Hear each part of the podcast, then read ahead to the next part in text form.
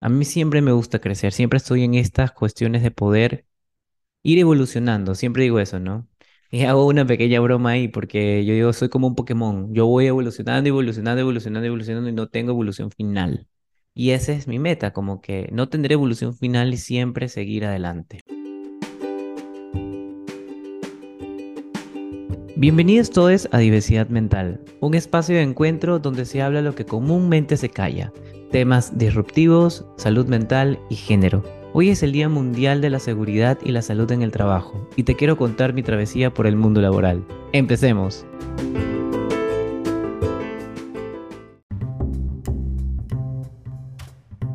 ¿Quieres saber más sobre mi trabajo? Búscame en Instagram y TikTok como SIC Kevin y si deseas agendar una consulta virtual o presencial conmigo, comunícate al número 0968 073 173 y recuerda que tu salud mental es primordial. Bueno, quiero empezar primero con mi recorrido por la universidad. Eh, yo siempre traté de ser uno de los mejores alumnos. Tuve un vía crucis gigante en la universidad. La verdad es que a mí me encantaba salir de fiesta, conocer amigos.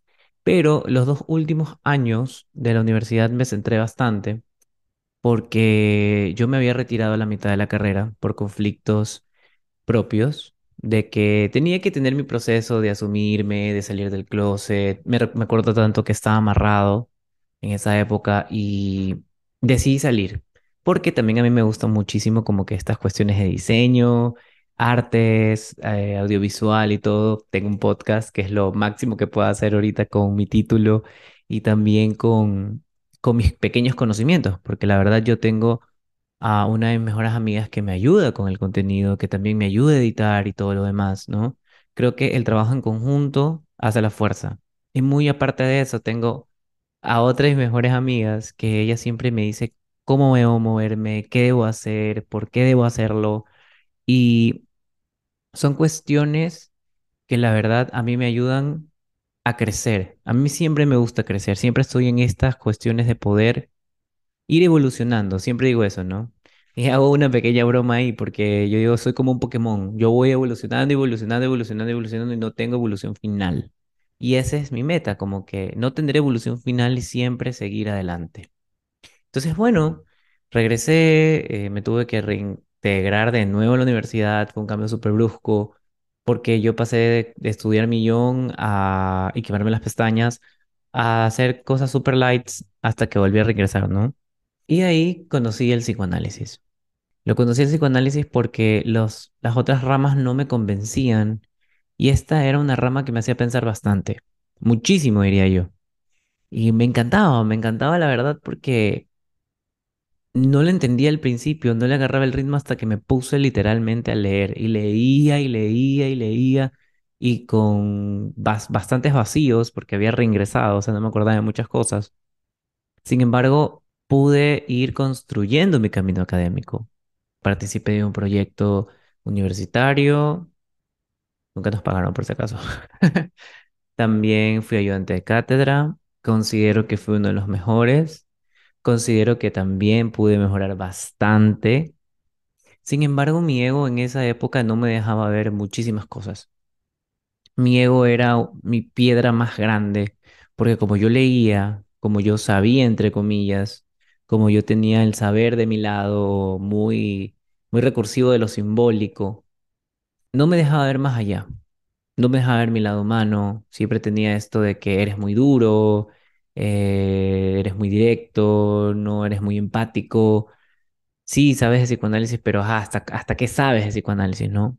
Y fue que cuando me gradué de la universidad, que fue el 5 de diciembre del 2019, fue lo mejor para mí porque la verdad es que fue realizar un sueño de tener mi carrera universitaria como psicólogo. He vivido muchísimos ups and downs en mi vida que han marcado mi camino tanto profesional como personal.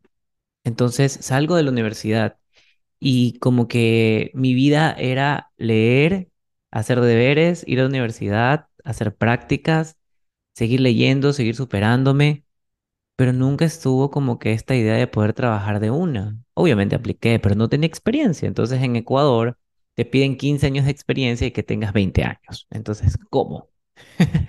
Sin embargo, fue un choque muy duro el hecho de que yo pensaba que me iba a comer el mundo, ¿no? Creo que muchos de ustedes también pueden pensar de que saliendo de la universidad se van a encontrar con un mundo lleno de oportunidades, de donde no existe nepotismo ni el dedazo que te ubican porque sí, y vas a encontrar un muy buen puesto, un muy buen sueldo, vas a salir adelante, te vas a hacer la maestría ni bien termines la universidad. Y no, señores, eso no pasa. No pasa. Se los digo yo, se los afirmo. A mí me tocó durísimo.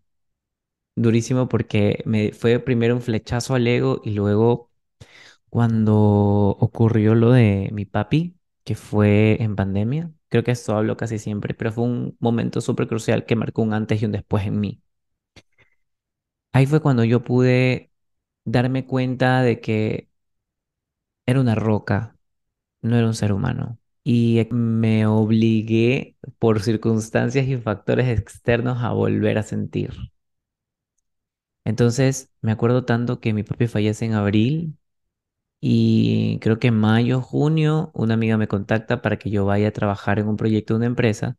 Como estaba el auge de la salud mental, porque estaban pasando muchísimos duelos, muchísimas muertes y faltas, una consultora quiso eh, abrir el departamento de psicología clínica. A mí me encantan los retos. Creo que soy una persona que se ha dedicado siempre a salir adelante, a ver nuevos retos, a ver si es que existe una forma y ver en qué mejorar, en cómo hacerlo más rápido, en qué tengo que leer más. Y me acuerdo que me dieron dos meses para conseguir tres clientes y poderme pagar un sueldo. Conseguí cinco. Cinco clientes, que en el cual a mí casi que me tocó vender los servicios. Sin embargo, mi trabajo me ayudó a que yo pueda dar esos cinco clientes a la empresa. Y esta empresa era una consultora que tenía unos clientes súper, súper grandes, marcas muy grandes. y me codeaba con gente muy alto de los rangos jerárquicos de estas empresas y era muy divertido, la verdad. Trabajaba, hacía charlas, hacía conversatorios, eh, me quedaba más de horas, me pagaban muy poco porque era la moda, ¿no? Pandemia, te pagamos poco y agradece que tienes trabajo. Pero cuando ya vino la contratación, porque yo estaba facturando, me quisieron pagar muchísimo menos de lo que yo pedí.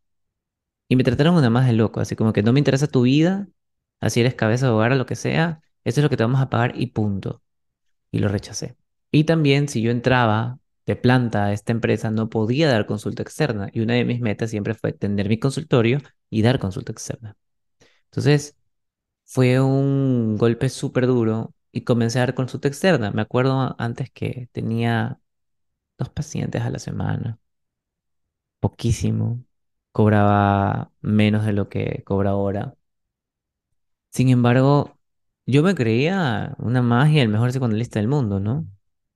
Hasta que pude ir observando, hasta que pude ir analizando, pude ir viendo, y la verdad es que me, me gustó muchísimo poder aprender, porque si hubiera cambiado algo de cómo he crecido hasta el día de hoy, creo que no hubiera cambiado nada, porque al día de hoy ese Kevin que siempre fue un corazón con patas, como dice mi bestie, o que siempre es tan noble, que se es preocupado por los demás, está saliendo. No digo que ha salido, ¿no? Porque no todo es color de rosa, porque también me enojo, también braveo, también me preocupo por tener un dólar en la cuenta.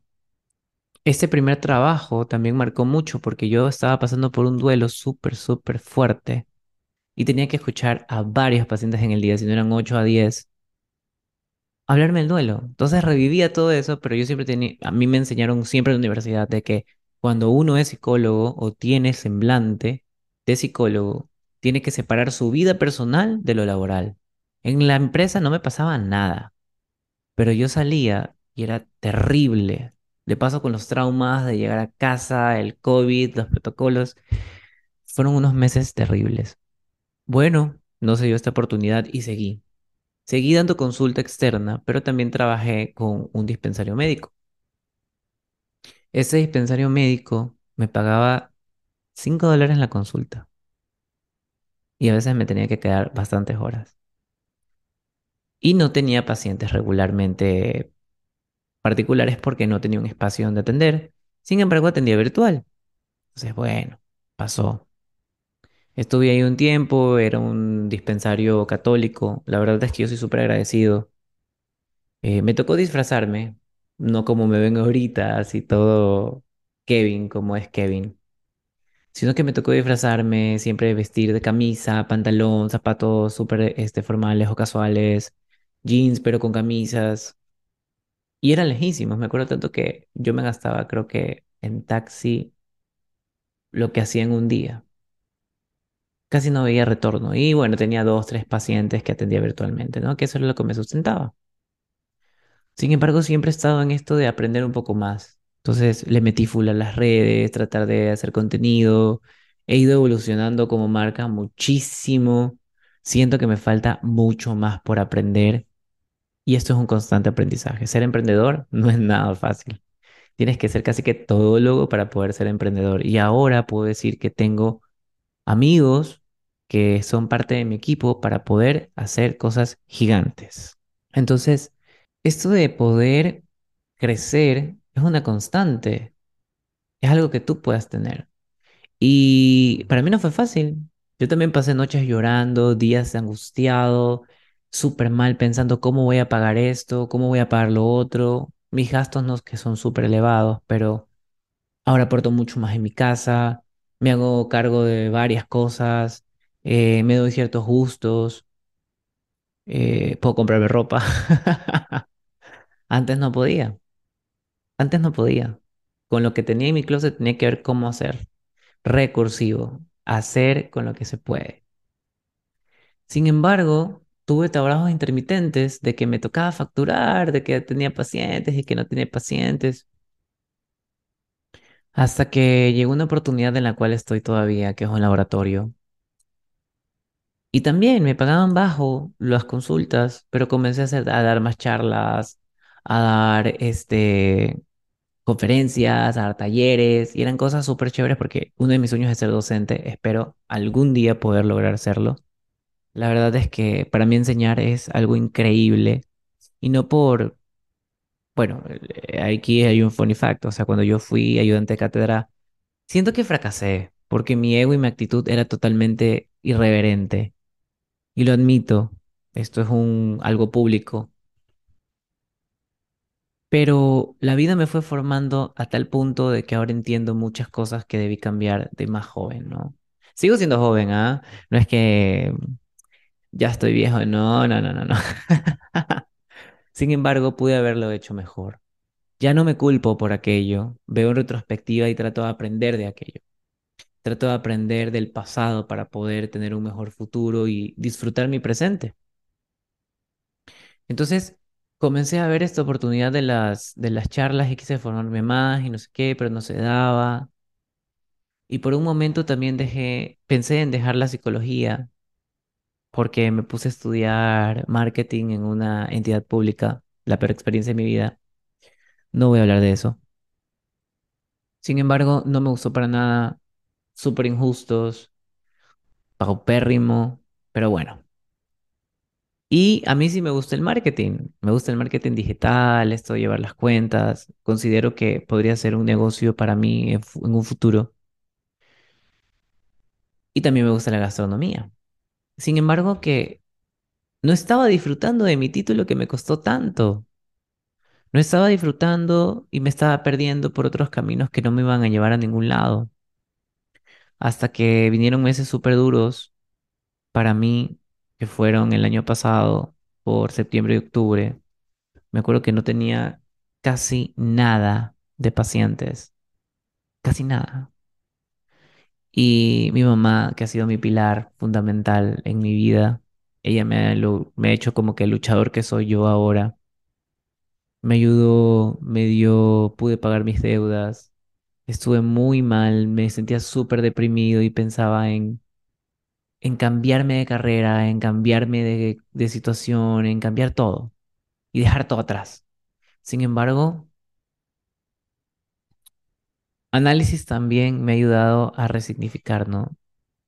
Y creo que el hecho de poder estar ahora donde estoy es porque he venido trabajando eso.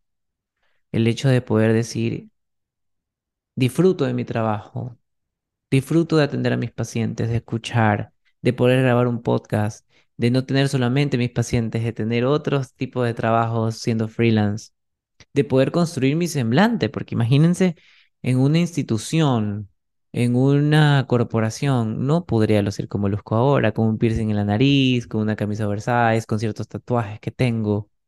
Sin embargo, yo he creado este semblante porque va más allá, trasciende de este como que estereotipo común de los psicoanalistas, ¿no? Yo no me considero psicoanalista todavía, siento que me falta bastante, pero aplico el psicoanálisis.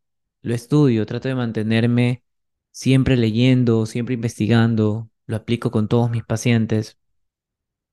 Y la verdad es que me, me hace muy feliz, porque en algún momento yo voy a llegar a ese lugar de poder decir, sí, soy Kevin Obillos y soy psicoanalista. Sin embargo, hay que tener un camino súper duro y muy trabajoso, sacrificado, pero valdrá la pena muchísimo. Entonces, el hecho de poder tener un consultorio en casa era una fantasía para mí, hasta que me desahuevé y dije, voy a atender en casa. Siempre me lo decían, pero yo soy muy terco, solo hasta cuando veo la necesidad. Y comencé a tener pacientes y comencé a atender en casa y lo hacía en mi sala. Hasta el día de hoy atiendo en mi sala. Ahora tengo mi espacio que lo convertí en un, no, bueno, lo convertimos en un, en un consultorio, mi mami y yo, y atiendo acá. Ahora puedo grabar sentado en una silla el podcast. Antes grababa en el piso de mi cuarto el podcast. Tenía otro fondo, era verde, el color de mi cuarto. Ahora puedo grabarlo en un escritorio con un mega aro de luz. Puedo grabarlo con airecito acondicionado para que no se escuche mucho y no me dé calor. Puedo grabarlo en un espacio donde pueda verme mejor, donde luzca yo. Me acuerdo que antes era súper opaco y es un logro gigante con el apoyo de mi mamá, de mis amigos, de toda la gente que confía en mí. Muchísimas gracias, porque sigo creciendo y ahora escucho mucho más, hago caso mucho más para poder seguir en, este en esa constante evolución que nunca va a parar. Y espero que solo pare cuando me muera. Yo creo que los momentos difíciles te hacen entrar en un caos y este caos es que también te saca cosas positivas, ¿no? O sea, el caos es tener una, una forma de poder hacer con tus problemas, pero también sacas cosas buenas de esto. No todo está, no todo es negativo y no todo está perdido. Este momento caótico me sirvió a mí para expandirme como, como en mi conocimiento, porque estuve en un, en una, como en esos meses no tenía muchos pacientes, estuve en una mesa política de diversidad y género de una fundación que se llama Diálogo Diverso. Los conozco, me muero por ir a Quito a visitarlos. La verdad es que los aprecio muchísimo. Fui el maestro de ceremonias, ese día me lo propusieron, el evento salió magnífico, confiaron mucho en mí, vieron cosas que quizás en otros no veían. Y la verdad es que qué gusto formar parte de esto, ¿no? Aparte, la comunidad LGBTQ+, como ustedes ya saben, o si no lo sabes, ahora te estás enterando, La comunidad LGBTQ+, es mi causa social, porque pertenezco y quiero luchar también por esta igualdad de todos, todas y todes. También participé en un, en una escuela de liderazgo de Cristina Reyes y ahora trabajo en la fundación de Cristina Reyes como coordinador de comunicación y relaciones públicas. No es mi fuerte, pero estoy aprendiendo día a día. Somos un equipo de tres y creo que estamos haciéndolo bien. Sin embargo, me contrataron por cómo me muevo en redes y por mi talento. Mi talento natural de comunicarme, mi talento natural de ser yo, mi talento eh, natural de poder transmitir un mensaje y también porque tengo un podcast, porque estoy movido en la sociedad. Trato de también siempre moverme. Entonces veo que hay otras personas que están mirando mi trabajo y eso a mí me hace re feliz. Y obvio es voluntariado y todo, pero me encanta, me encanta poder formar parte de una red de jóvenes que quieren marcar un antes y un después en el futuro, sobre todo como estamos ahora. Y bueno, pues entonces mi, mi viaje por ser eh, creador de contenido, psicólogo de redes, he recibido muchísimo hate, como no se tienen idea, el hecho cuando decidí invertirle al TikTok fue algo súper, súper, súper, súper duro, porque cuando yo decidí eh, hacer contenido LGBTQ+, yo sabía lo que me enfrentaba ante toda esta sociedad, y no solo esta sociedad, porque eso es mundial, si te haces virales, los países que lleguen y verás tú. Lo primero que siempre sale por redes sociales es el hate, y es lo primero que te tumba tus sueños.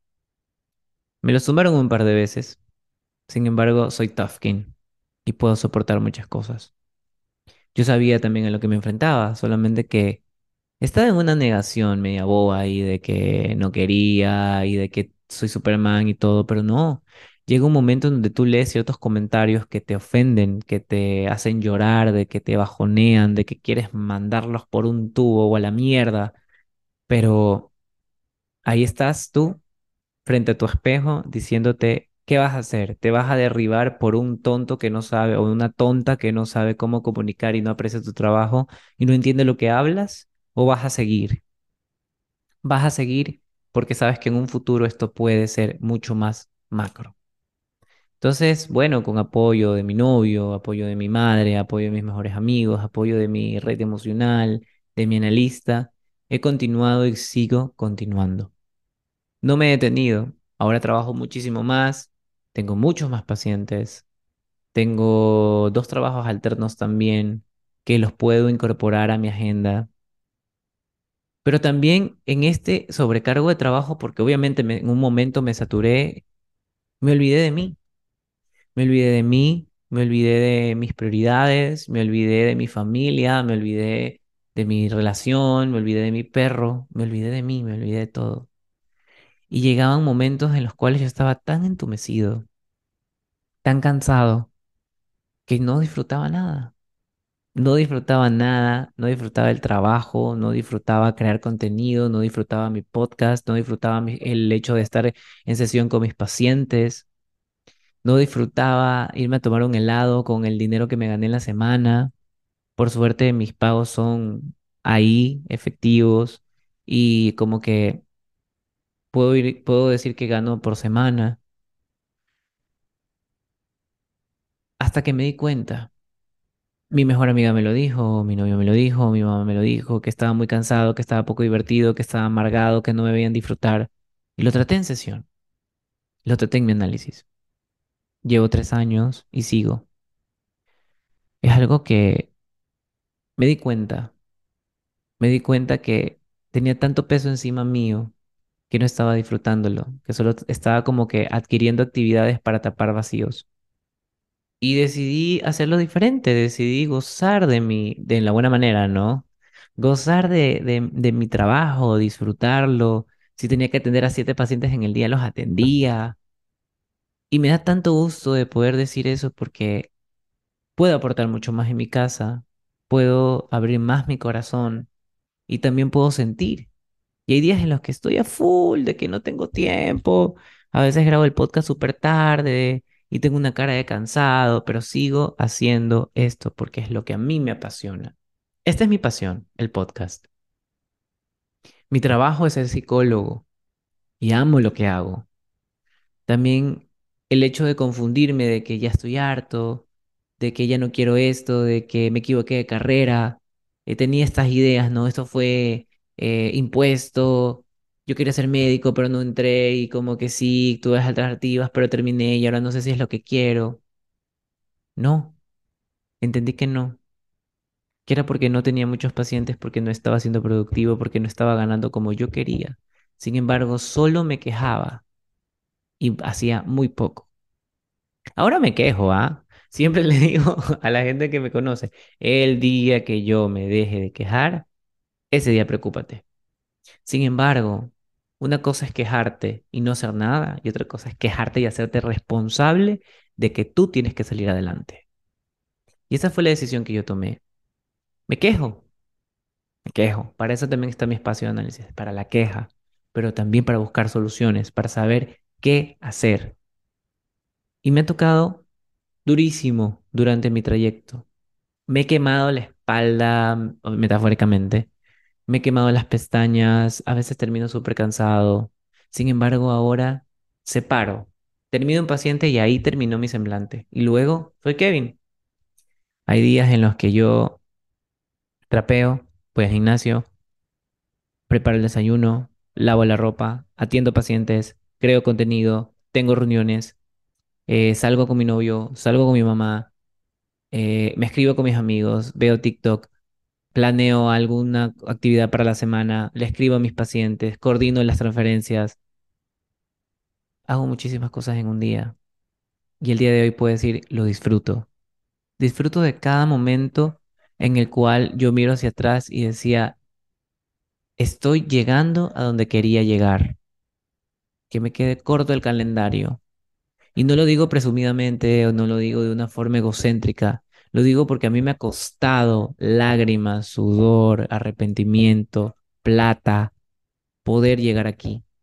Y el día de hoy estoy tan emocionado de poder estar aquí hablando esto con ustedes, con una sonrisa, cansado, pero feliz, sin poder decir esto me agota y escuchar y ya no quiero escuchar a nadie. Sí, hay días en los que créanme que salgo a escuchar a mis pacientes, que son varios en el día, y digo, ya no quiero escuchar, quisiera que el mundo tenga silencio o un mute, un punto de mute y no escuchar a nadie.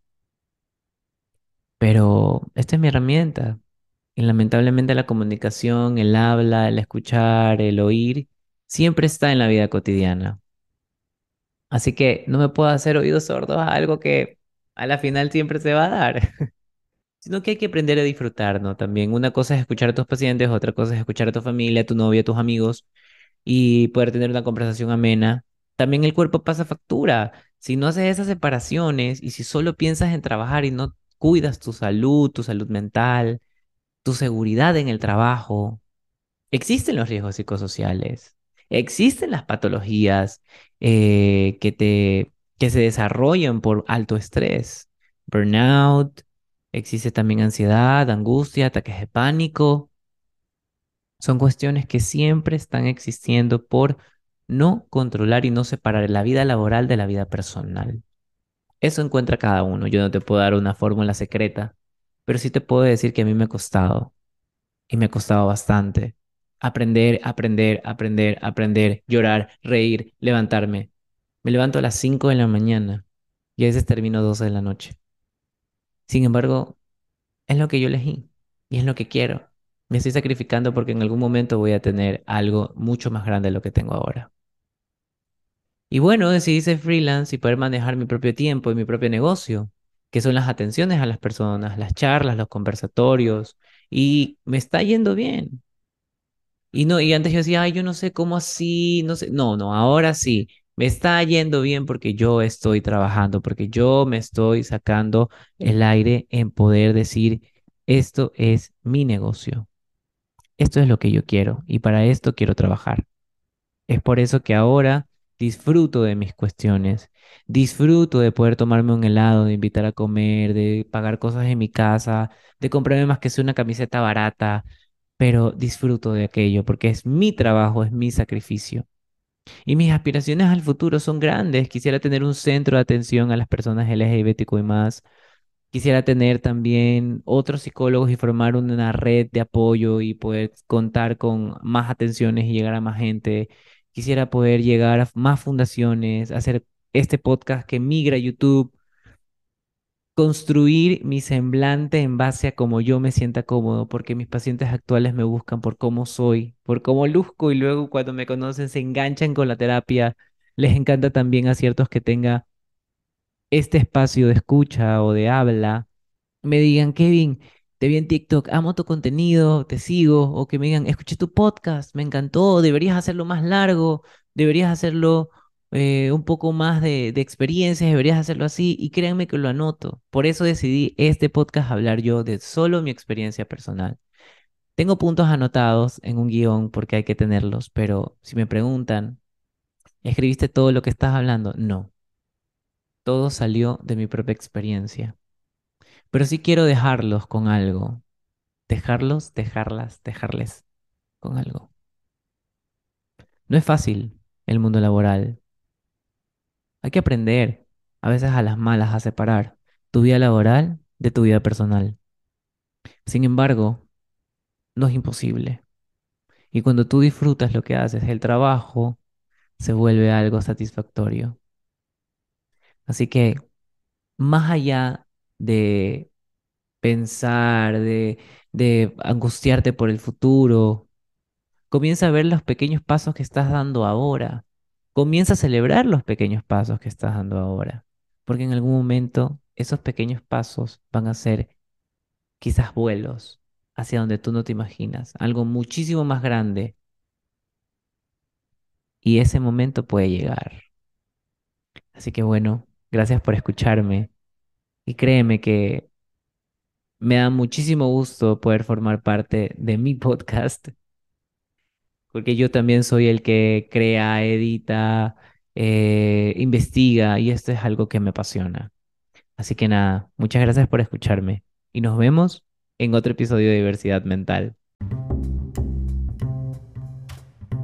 ¿Quieres saber más sobre mi trabajo? Búscame en Instagram y TikTok como SICKevinUbiyus y si deseas agendar una consulta virtual o presencial conmigo, comunícate al número 0968 073 173 y recuerda que tu salud mental es primordial.